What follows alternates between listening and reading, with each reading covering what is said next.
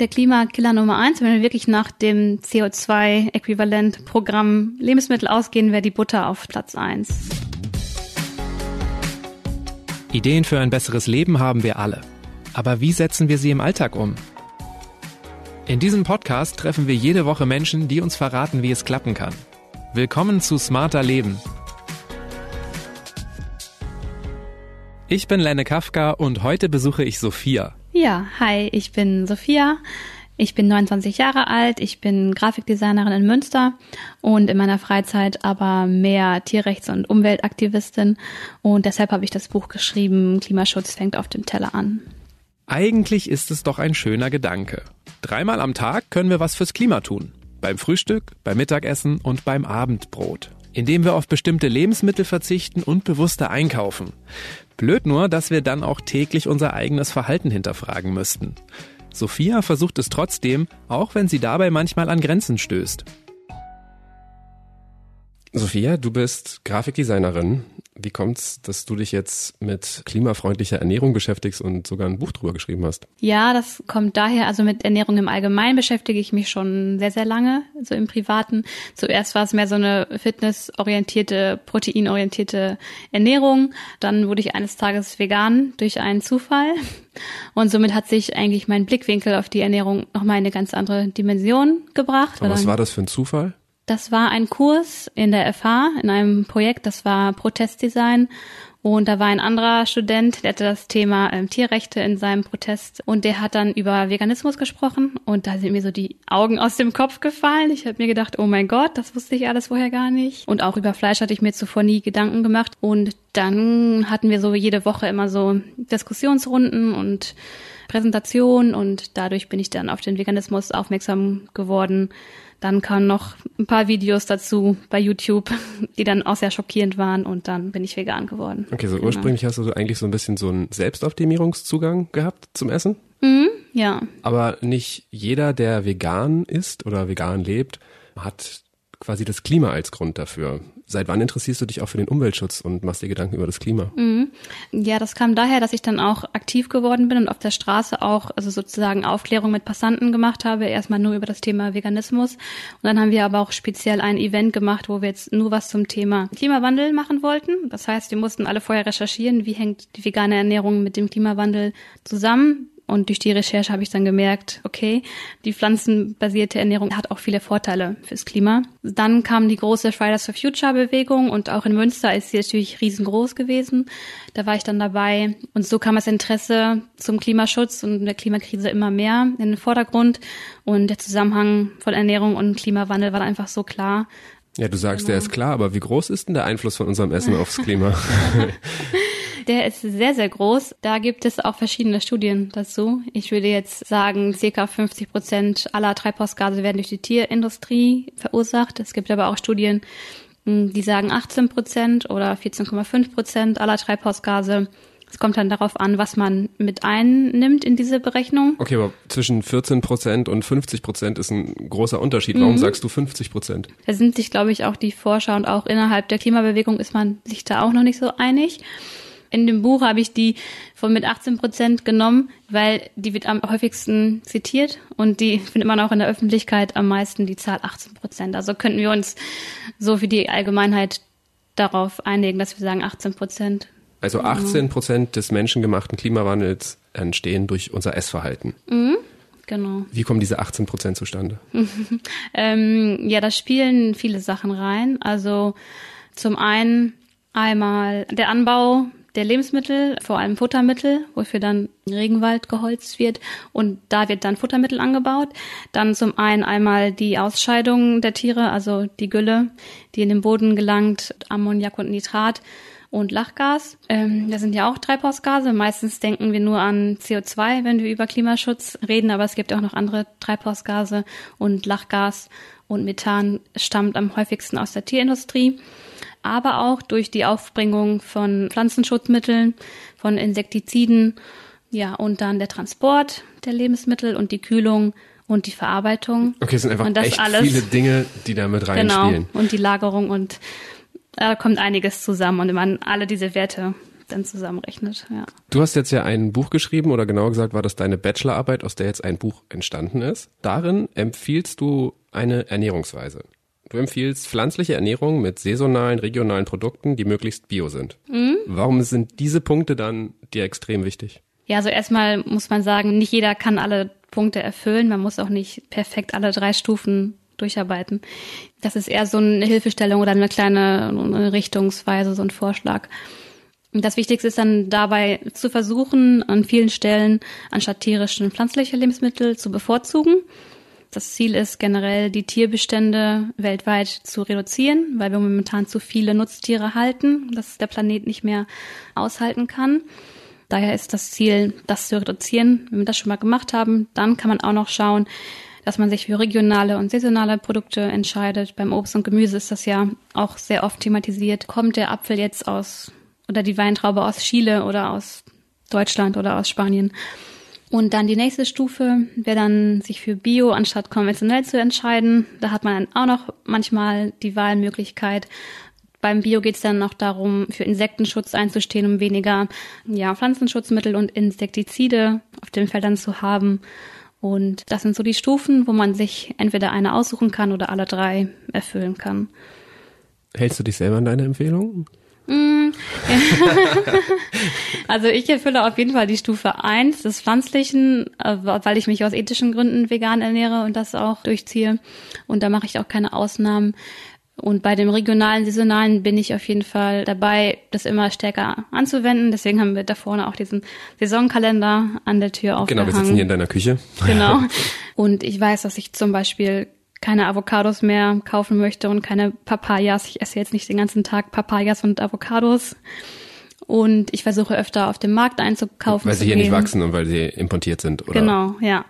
Weil wenn jetzt jemand daherkommt und sagt, ich bin vegan und somit ist mein Klimaschuld schon freigesprochen, dann könnte man sagen, okay, wenn man vegan lebt, aber trotzdem nur Papayas isst und Avocados, dann auch noch viel hin und her fliegt zum Beispiel, dann ist es auch nicht wieder ausgeglichen. Ja. Du sprichst jetzt immer bei pflanzlicher Ernährung von der ersten Stufe, irgendwie von der Basis quasi, von, von dem wichtigsten Part. Ist Fleisch dann der Klimakiller Nummer eins auf unseren Tellern? Mm, der Klimakiller Nummer eins, wenn wir wirklich nach dem CO2-Äquivalent-Programm Lebensmittel ausgehen, wäre die Butter auf Platz eins. Ja, wie kommt das? Das kommt daher, also du reagierst so geschockt, ich glaube, alle reagieren so geschockt. Ich bin halt nur Vegetarier. Ja. mein Butterkonsum hält sich in Grenzen, aber ich, bin, ich, ich lebe nicht vegan. Ja, Butter, also das ist so, wir brauchen 20 Liter Milch für ein Kilogramm Butter. Also sehr, sehr, sehr viel, Milch für so ein bisschen Butter. Und deshalb stehen da sehr viele Kühe auf der Weide oder im Stall. Das kann man sich ja mal versuchen vorzustellen, wie viel Butter oder Milchprodukte die Deutschen allgemein konsumieren. Und die Kühe sind Wiederkäuer. Das ist halt das Verdauungssystem von denen. Und durch dieses Aufstoßen wird Methan freigesetzt. Und durch das Pupsen und Rübsen der Kühe kommt auch wieder Methan in die Atmosphäre und Methan ist ein Treibhausgas. Das ist sogar um Vielfaches schlimmer als CO2 in der Wirkung. Dann müssen wir auch noch die Futtermittelproduktion mit einbeziehen bei der okay. Kuh. Ne? Da kommt wieder einiges zusammen. Die Kuh steht da den ganzen Tag da, aber sie frisst auch jede Menge. Also kaum kann sich jemand vorstellen, wie viel eine Kuh jeden Tag frisst und trinkt. Das dann alles zusammen, diese lange Kette, dann auch die Verarbeitungsschritte in der Butter und der Transport.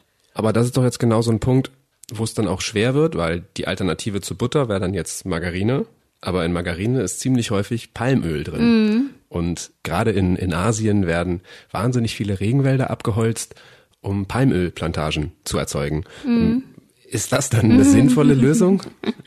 Ja, also wenn wir jetzt nochmal wirklich genau auf den CO2-Wert schauen, dann, dann sehen wir, dass die Butter extrem hoch ist und die pflanzliche Margarine sehr gering ist. Also ist es von den Zahlen eher schon mal logischer, äh, Margarine zu nehmen. Aber du sagst natürlich, man kann auch darauf achten, dass kein Palmöl drin ist, dass man Sonnenblumenmargarine nimmt, vielleicht ohne Palmöl ist. In deinem Buch schreibst du, dass zwei Drittel aller Deutschen den Klimawandel für das wichtigste Problem halten, aber dass mhm. nur sieben Prozent der Deutschen Vegetarier sind. Wie kann das sein? Glaubst du, es fehlt an Aufklärung? Ähm, das liegt auch, glaube ich, daher, dass die meisten nicht mehr den Bezug zum Lebensmittel haben. Also wir wissen nicht mehr, wie Lebensmittel entstehen weil wir selber da nicht mehr so involviert sind und deswegen vergessen wir schnell, was für ein Aufwand, welche Ressourcen werden gebraucht, um Lebensmittel herzustellen, verschiedene. Daher haben wir diesen Zusammenhang verloren. Und es wird auch einfach nicht thematisiert. Also ich war jetzt schon auf vielen Klimademos und da geht's dann um die Energiewende, um die Verkehrswende und Braunkohleausstieg und dass wir weniger fliegen sollen und vielleicht zum Ökostrom wechseln und zu einer nachhaltigen Bank wechseln. Aber so selten wird das Thema Ernährung angesprochen, also wirklich sehr, sehr selten. Und wenn, dann wird nur gesagt, esst ein bisschen weniger Fleisch und das reicht halt jetzt meiner Meinung nach nicht mehr aus, um die Klimaziele einzuhalten. Ja, das Thema wird ein bisschen ignoriert oder unterschätzt. Ich denke, es wird unterschätzt. Und man will so ein bisschen von der eigenen Verantwortung auch sich entfernen, deswegen. In die Richtung, wie ich esse, ein bisschen weniger Fleisch geht ja auch, ich esse nur Biofleisch. Das ist ein Satz, den ich extrem häufig höre. Wie viel bringt denn das für den Umweltschutz, Biofleisch zu essen? Ja, das ist auch eine gute Frage.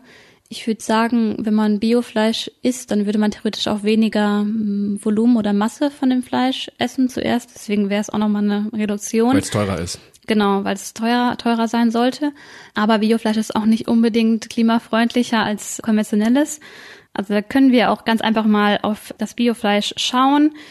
Wenn wir zum Beispiel sagen, wir essen konventionelles Fleisch, müssen wir zuerst sieben pflanzliche Kalorien verfüttern, um eine tierische Kalorie zu erhalten.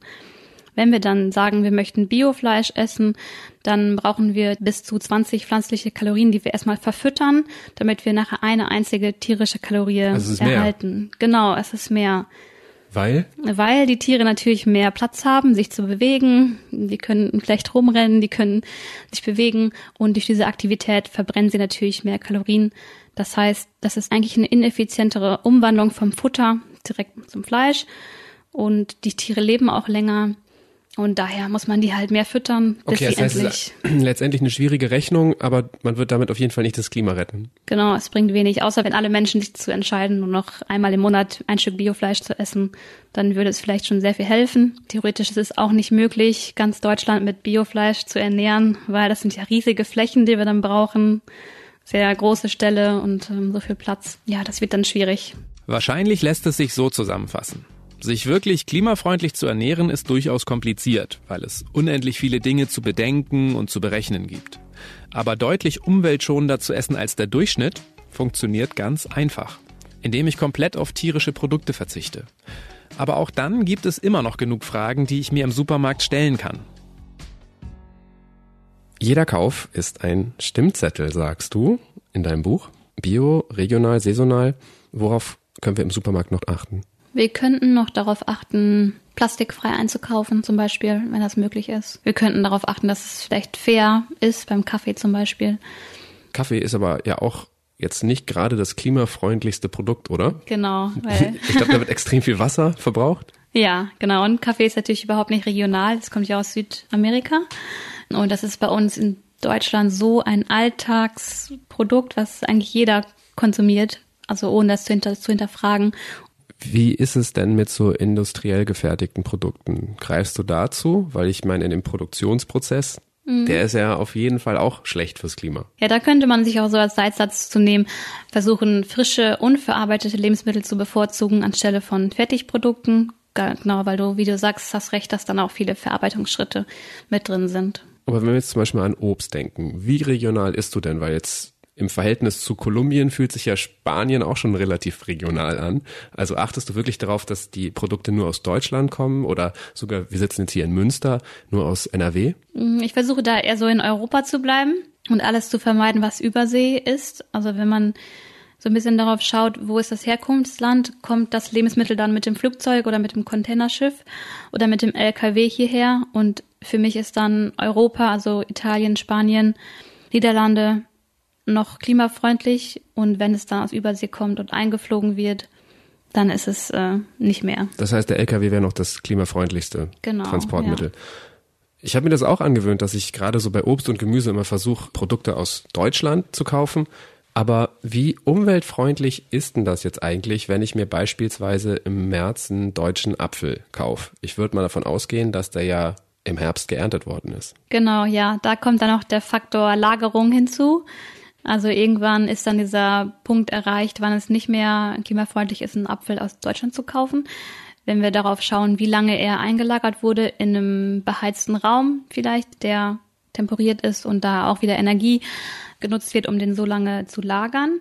Deswegen ist es auch eigentlich für den Verbraucher überhaupt nicht so einfach. Also man kann nicht immer 100 Prozent das klimafreundlichste Lebensmittel treffen, wenn man im Supermarkt steht und jetzt bei der Frage regional, saisonal. Da fehlen uns auch die Informationen. Da müsste ich dann wissen, wann wurde es geerntet, wie lange wurde es gelagert und wie wurde es gelagert. Und auch die Anbauart, ob es jetzt Freiland gewesen ist oder Treibhaus im Gewächshaus. Also viele Informationen sind nicht ersichtlich und das sollte ja auch was sein, was man im Alltag einfach anwenden kann, was für jeden erstmal leicht umzusetzen ist. Das Herkunftsland, das muss auch gar nicht immer dran stehen. Also es kann sein, dass ich einkaufen gehe und da sind Weintrauben und nirgendwo steht, dass sie aus Chile kommen oder Südafrika. Der Hersteller ist nicht verpflichtet, das Herkunftsland zu nennen und auch nicht die Transportart. Also ich kann gar nicht genau wissen, war es jetzt ein Flugzeug, war es ein LKW oder war es ein Containerschiff da hat man nicht immer die Einsicht und daher denke ich, dass man nicht immer den richtigen Treffer landen kann. Okay, das genau. heißt, damit du eigentlich so leben kannst, wie du es dir wünschst, bräuchtest du eigentlich Richtlinien, Gesetze, ne, die, die mhm. sowas äh, festschreiben. Wie machst du denn das dann? Wo kaufst du ein? Gehst du dann auf den Markt, weil du dann mit den Händlern sprechen kannst oder gehst du trotzdem im Supermarkt einkaufen? Also ich gehe auch immer noch im Supermarkt einkaufen. Also ich mache längst auch nicht alles perfekt. Ich gehe ab und zu zum Wochenmarkt in Münster. Da kann man natürlich dann direkt nachfragen aber ich gehe auch in den Discounter. Natürlich wäre es einfach, man könnte auch so eine Art CO2-Bepreisung machen oder so ein kleines Etikett, wo man einfach nochmal eben draufschreibt, wie viel Gramm CO2 wirklich ähm, genutzt wurden. Es gibt auch Hersteller, die das auch schon anwenden. Es gibt auch Petitionen, die fordern, dass man so eine CO2 Kennzeichnung auf die Lebensmittel bringt, dann wäre es natürlich für jeden direkt ersichtlich, dann haben wir genaue Zahlen und können das. Das heißt, man könnte das mal im Internet suchen, wenn einem das wichtig ist und dann könnte man bei dieser Petition unterschreiben. Ja, genau. Ich glaube, die ist sogar schon durch.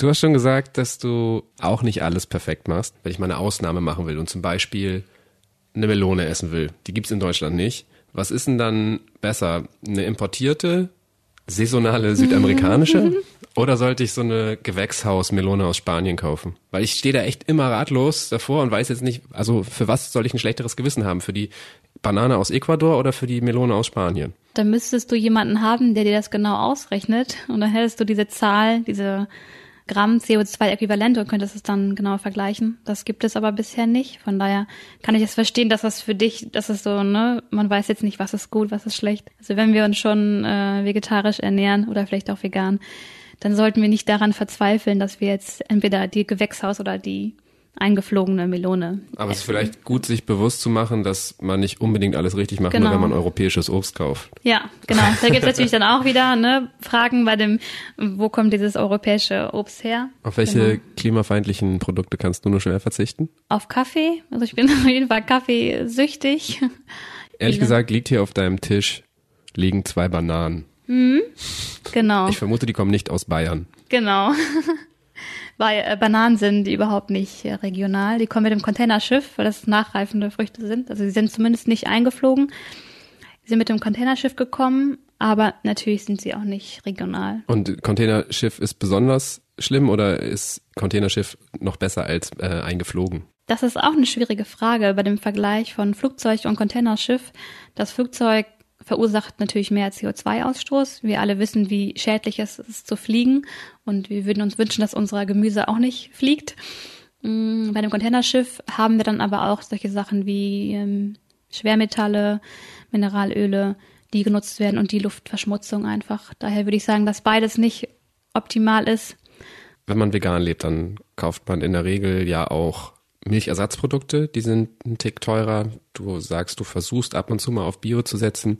Du bist vor kurzem studiert. Bist du da nicht manchmal auch an deine finanziellen Grenzen gestoßen? Also ich habe mich während der Unizeit teilweise recht schlecht ernährt. Mhm. Ja, ich war dann oft Containern, um das mit dem finanziellen irgendwie hinzubekommen. Das heißt, du hast Reste quasi ja. eingesammelt. Genau, ich habe also aus den Mülleimern der Supermärkte dann Essen gestohlen und das dann gegessen. Aber es war verpackt.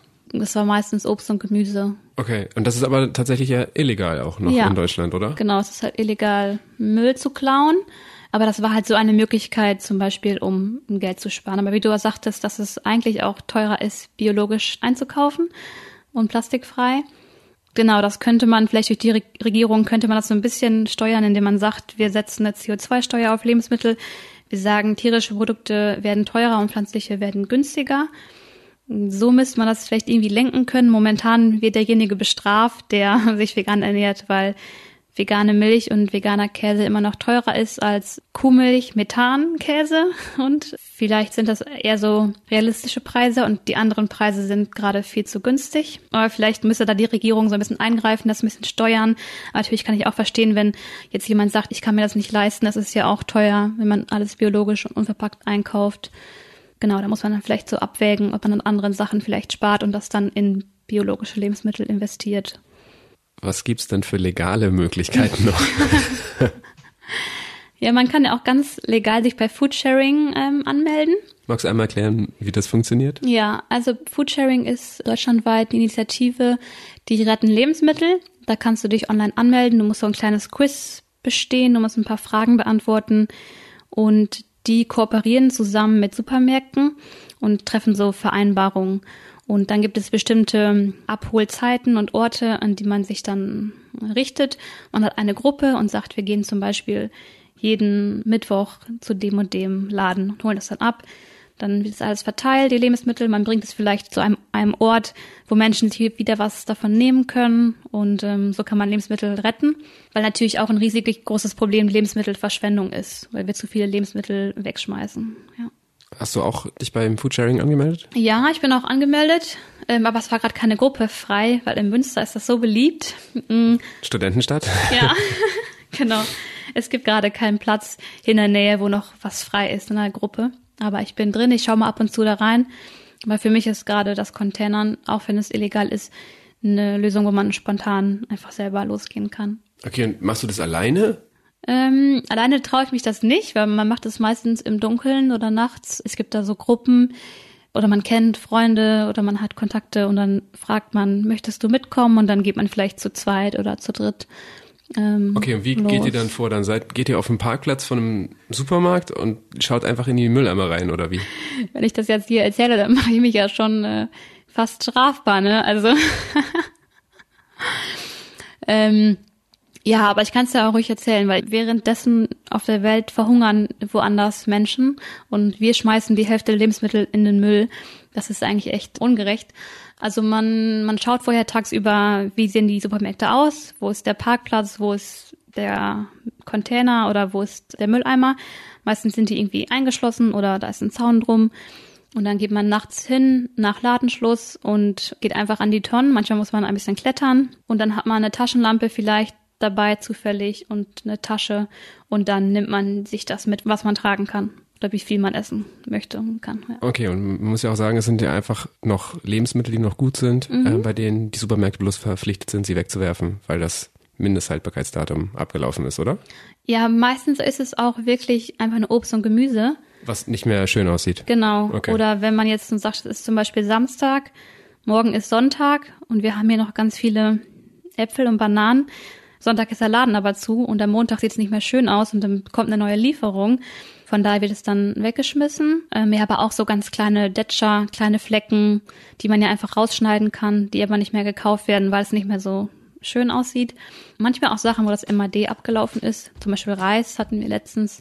Wer sich klimafreundlich ernähren will, kann das aber auch ganz einfach auf legalem Weg machen. Auch Sophia kauft ihre Lebensmittel natürlich in der Regel ein. Was dann wirklich bei ihr im Einkaufskorb landet, habe ich mir mal in ihrem Kühlschrank angeschaut. Wir sitzen ja hier in deiner Küche, genauer gesagt in deiner WG-Küche. Du hast drei Mitbewohner und Mitbewohnerinnen? Ja. Wie macht ihr das eigentlich? Habt ihr irgendwelche Regeln? Hat jeder sein eigenes Zeug? Teilt ihr euch was? Weil ihr habt ja eigentlich als WG auch die Chance, dass ihr nicht jeder euer eigenes Zeug kaufen müsst, oder? Mm, wir haben das so, jeder hat sein eigenes Zeugs, ja. Aber solche Sachen wie Öl oder Gewürze, Kaffee, das teilen wir. Sonst kaufen alle für sich selbst ein und wir kochen auch meistens alleine, jeder für sich. Anders wäre es klimafreundlicher, oder? Hm, wie meinst du das? Viermal kochen gleich viermal Strom. Ah, ja. Viermal stimmt. einkaufen gleich viermal Verpackung. Vier Fächer, in denen jemand was nicht ganz aufbrauchen kann. Ja. Du bist ja ein richtiger Profi. aber das ist eine gute, ist ja vielleicht eine gute Idee, ja, aber ich glaube, unsere Lebensrhythmen sind unterschiedlich. Manche arbeiten, manche studieren. Oft sind wir am Wochenende nicht hier bei den Eltern oder in der Heimat. Daher machen wir das so. Was ich schon mache, ist, dass ich halt vorkoche. Also ich koche meistens für drei bis vier Tage vor, damit ich nur einmal kochen muss und auch nur einmal abspülen muss und nicht jeden Tag zum Beispiel frisch koche, ja. Das Gute an eurem Kühlschrank ist, man sieht sofort, es gibt verschiedene Geschmäcker. Ich nehme mal hier was raus. Ich sehe einmal veganen Käse. Mhm. normaler Scheibenkäse. Wie sind denn diese beiden Produkte mal im Verhältnis gut oder schlecht fürs Klima? Ich gucke ja. jetzt mal auf die Zutatenliste. Mhm. In deinem veganen Käse ist Wasser und als zweites, also der am zweitmeisten verwendete Bestandteil ist raffiniertes Kokosöl. Mhm. Das ist doch. also, das klingt jetzt für mich überhaupt nicht klimaneutral oder klimafreundlich. Also Kokosöl ist dann nicht regional, äh, wenn wir es hier in Deutschland essen. Aber wir müssen uns halt wirklich bewusst werden, dass hinter dem nicht veganen Käse ein Tier steht, was auch nicht unbedingt regional ist. Es gibt eigentlich, würde ich sagen, fast keinen rein regionalen deutschen Käse oder Fleisch. Du könntest vielleicht versuchen, einen Landwirt zu finden, der seine Tiere ohne importiertes Soja ernährt. Vielleicht würdest du das finden, wenn du recherchierst, aber meistens ist es so, dass von extern, also Brasilien, Argentinien, also außerhalb der EU, Sojaschrot eingekauft wird und in das Futter mit eingemischt wird. Meistens denken wir, Kühe essen nur Gras und Heu, aber dem ist nicht so. Also meistens wird auch noch Kraftfutter mit reingespielt. Also würdest genau. du sagen, im Grunde, dass die Zutatenliste bei dem veganen Käse ehrlicher ist, weil man da alles sehen kann mhm. und bei dem Kuhmilchkäse steht quasi nicht das drauf, was alles für die Kuh importiert wurde. Genau, ja. Ich mach mal wieder deinen Kühlschrank auf. Hier oben sehe ich gleich. Du hast drei Pakete, ich glaube, das ist Räuchertofu oder? Mhm. Ich würde sagen, das ist jetzt so ein 200 Gramm Stück, 150 Gramm Stück. Kennst du da irgendwie so Vergleichszahlen? Also wenn ich jetzt hier so ein 150 Gramm Tofu-Block anbrate im Verhältnis zum Beispiel zu einem Rindersteak? Ja, also meistens wird es verglichen in CO2 in Gramm je Kilogramm Lebensmittel. Wenn wir anschauen bei Rindfleisch wäre das 13.311 Kilogramm CO2. Äquivalente und beim Tofu sind es nur 1100. Wer hat das errechnet? Ja, also das Öko-Institut hat äh, eine Studie rausgegeben, wo zu allen Standard-Lebensmitteln Zahlen da sind. Also du musst es nur einmal äh, googeln. Es gibt so viele Listen und Studien, wo die CO2-Werte beschrieben werden von Lebensmitteln. Die kann man sich angucken. Ich habe mir dann für das Buch eine Studie genommen, um alle Zahlen aus einer Berechnung zu nehmen. Natürlich gibt es da auch Unterschiede, je nachdem, wie die Studie ist und was mit eingezogen wurde. Das heißt ja aber auch, dass dieses gängige Argument, was immer Vegetariern und Veganern entgegengeschmettert wird, dein Soja macht doch auch die Umwelt kaputt. Das stimmt dann ja nicht ganz. Mm, ja, das ist so ein riesiges Missverständnis in der Bevölkerung. Also das höre ich auch sehr oft. Und da müssen wir uns wirklich echt bewusst werden, dass das Soja, was wir hier kaufen, dass es aus der EU kommt meistens und es ist ja auch kein genmanipuliertes Soja zugelassen in Deutschland. Also ich kaufe dann zum Beispiel Soja und das ist in Form von Tofu aus Frankreich, Deutschland, Belgien oder so. Aber wenn wir uns die Intensivtierhaltung anschauen, also die Nutztierhaltung in Deutschland, da wird ja externes Soja hinzugekauft. Also der Regenwald wird gerodet. Das haben wir jetzt auch im Amazonas gesehen. Also Brandrodungen werden gelegt, um auf den Flächen dann Soja anzubauen. Also massenhaft riesige Sojafelder. Die werden aber nicht zum veganer Futter gemacht, sondern die werden zum Futter für die Tierindustrie gemacht. Also als Sojaschrot oder Sojamehl kommen die nach Deutschland und werden dann den Tieren gegeben, den Schweinen, den, den Hühnern, um die halt zu mästen. Ähm, warum macht man das? Weil ähm, Soja sehr proteinreich ist und es ist eine Pflanze, die sehr effizient wächst und es ist sehr, sehr günstig. Und das sind eigentlich die optimalen Sachen auch für Menschen, also Protein, ähm, günstiges Nahrungsmittel und was leicht anzubauen ist. Von daher würde ich sagen, man könnte lieber das Soja direkt essen, also als Mensch, dass wir Menschen Soja essen, entweder in Form von Tofu oder in Form von Sojamilch oder in Form von einem Schnitzel aus Tofu, anstelle das Tofu erst äh, das Soja anzubauen, es den Tieren zu geben, äh, die Tiere zu mästen und dann das zum Fleisch zu verarbeiten. Was mich ein bisschen überrascht an deinem Fach ist, dass du fast gar nichts Frisches drin hast. Mhm. Weil wir ähm, darüber gesprochen haben, dass ja auch industriell hergestellte Produkte nicht so gut sind. Mhm. Wie kommt das? ja, also zum einen, weil ich das Gemüse äh, nicht im Kühlschrank lager, also weil es jetzt hier zum Beispiel auf dem Tisch liegt. Ja, es ist schon so, dass ich auch ab und zu mal selber Hafermilch mache zum Beispiel, anstatt die im Tetrapack zu kaufen. Man Wie kann, geht das? Da brauchst du nur einen Mixer und Haferflocken und legst sie in Wasser ein, eine halbe Stunde und dann werden die so gemixt. Dann machst du vielleicht noch ein bisschen Zucker mit rein, wenn du das möchtest. Und dann hast du einfach eine Hafermilch. Und du kannst vielleicht noch äh, das raussieben mit so einem Filter. Die Diese Stücke. Stückchen, genau. Und dann hat man Hafermilch selbst gemacht und ohne Verpackung auch, ja. Wie ist denn das generell beim Kochen bei dir? Weil ihr habt keine Kochbücher, aber an eurer Tür hängt ein Saisonkalender. Ja. Macht ihr genau. das wirklich so, dass ihr dann immer, bevor ihr einkaufen geht, drauf schaut, was jetzt gerade wächst und was man gerade kaufen kann und hast, hast du das eh im Kopf? Mm, ja, das war für mich auch was total Neues. Ich habe sonst nie darauf geachtet. Unsere Oma wusste das auswendig, was wann Saison hat. Und da haben sie sich gewundert, wenn man auf einmal Weintrauben im Winter kaufen konnte. Aber jetzt vergisst man das natürlich schnell und hat nicht mehr den, die Nähe zu dem Produkt und weiß es deswegen nicht. Deswegen haben wir diesen Zettel da hängen. Aber ich nehme auch meistens die App öfter. Es gibt auch eine App fürs Handy, mhm. wo man dann so swipen kann. Das hat unsere Monat. Oma nicht gemacht. Genau. Aber das ist für mich einfacher, weil da auch Bilder dabei sind und ich dann genau sehe, was was ist. Machst du sonst irgendwas, wenn du kochst, dass du auch da versuchst, irgendwie umweltfreundlicher zu agieren, dass du Nudelwasser im Wasserkocher vorheizt oder sonst irgendwelche Tricks? Auf jeden Fall. Also Wasserkocher, wenn ich jetzt so einen riesigen Eimer Nudeln koche, dann mache ich das Wasser vorher im Wasserkocher an. Das ist dann energiesparender, anstatt das Ganze auf dem Herd warm zu machen. Dann auf jeden Fall mit Deckel kochen. Das spart auch nochmal Energie. Also mal den Deckel drauf machen, um die Wärme zu nutzen. Und dann immer, wenn das Nudelwasser wieder überläuft, dann wieder den Deckel. genau. Ja. Und dann sowas wie Backofen vorheizen, das braucht man eigentlich auch nicht. Ich mach den Backofen an und schieb es rein und dann. Ist irgendwann fertig. Genau, ist es irgendwann fertig. Dass man dann, dann auch die, die Restwärme nutzt oder dieses Anwärmen nutzt. Ja, ansonsten im Sommer habe ich auf jeden Fall auch mal Kochwasser auf dem Balkon genutzt für die Blumen zum Gießen. Die gieße ich jetzt gerade nicht mehr. Ach, okay. Äh, ja, genau. Man sagt auch, dass Kartoffelwasser ja auch gut für die Haare ist, wenn sich die Stärke drin sammelt. So könnte man das Kartoffelwasser als Kur für die Haare benutzen. Da kann man so ein bisschen was auch noch machen. Sag mir doch zum Schluss einfach nochmal, warum du dich jetzt mit deiner neuen Ernährungsweise einfach besser fühlst als früher. Wenn ich jeden Tag die Nachrichten höre, dann sehe ich, dass der Klimawandel so ein enormes existenzielles Problem ist für die Menschheit und das macht einen schon manchmal traurig und man fühlt sich hilflos und dann sieht man, dass das Klimaschutzpaket der Regierung nicht so wirklich greift oder die Maßnahmen nicht ausreichen.